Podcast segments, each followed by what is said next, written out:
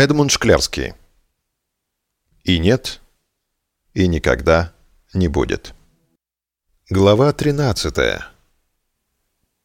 Переплавленные. Ну а что, если цепкие руки старух уже обвили тугим шарфом твою шею? Кто тогда переплавит тебя заново? И хватит ли для этого огня от всех сгоревших скамеек города?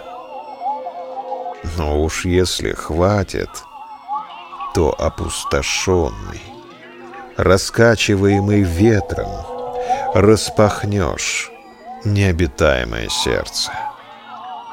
И в эту зовущую бездну устремится и новое имя — и дюжина нетерпеливых ножей, готовых начертать на переплавленной руке новую линию жизни.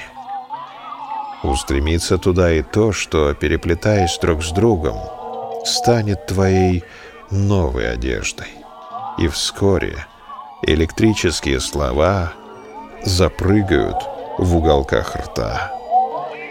И вот ты уже переплавленный без рода и племени, разрывающий звенья цепи.